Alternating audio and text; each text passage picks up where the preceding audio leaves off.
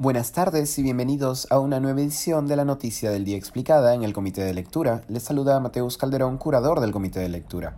El Procurador General del Estado, Daniel Soria, denunció al presidente Pedro Castillo ante la Fiscalía de la Nación por los presuntos delitos de patrocinio ilegal y tráfico de influencias. La denuncia contra Castillo está relacionada a las reuniones en Pasaje Zarratea, presunto despacho paralelo a Palacio de Gobierno, en donde el mandatario sostenía reuniones privadas con funcionarios públicos y empresarios.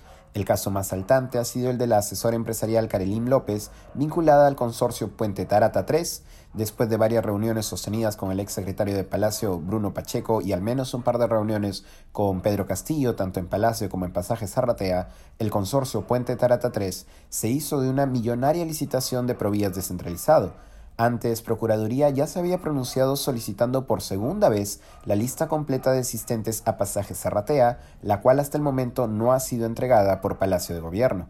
De acuerdo con la denuncia formulada por el procurador Soria, existen sospechas de que el presidente Castillo también estaría involucrado en el caso de presunto tráfico de influencias que ya se sigue contra el asesor empresarial Karelim López y el ex secretario de Palacio Bruno Pacheco por el caso del consorcio Puente Tarata 3. El caso de presunto tráfico de influencias, indica el documento presentado por Soria, ya se encuentra en investigación por el segundo despacho de la Segunda Fiscalía Provincial Corporativa de Lima.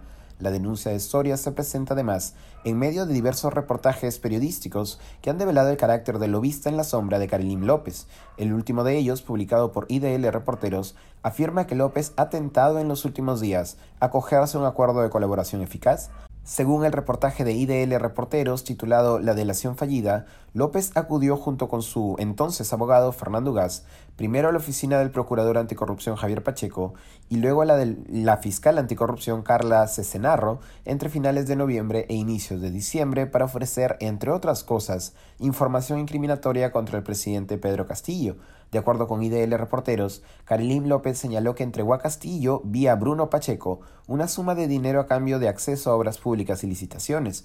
El mismo reportaje, no obstante, indica que la de un acuerdo de colaboración eficaz se cayó dado que López no quiso reconocer delito de tráfico de influencias, primer paso para cualquier acuerdo de colaboración eficaz. Días después, Karelim López cambió de abogado. El penalista César Nakazaki, ahora defensa legal de López, ha negado las versiones de IDL Reporteros. Según Nakazaki, no hubo ofrecimiento de colaboración eficaz con consentimiento de Karelim López porque no ha admitido comisión de delito. El abogado también señaló que Fernando Gas, cito, ha confirmado que afirmación de entrega de dinero es falsa. Por la mañana de hoy, las casas de Karelim López y Bruno Pacheco fueron allanadas por la Fiscalía. Eso ha sido todo por hoy. Volveremos la próxima semana con más información. Conmigo será hasta el lunes. Que tengan buen fin de semana.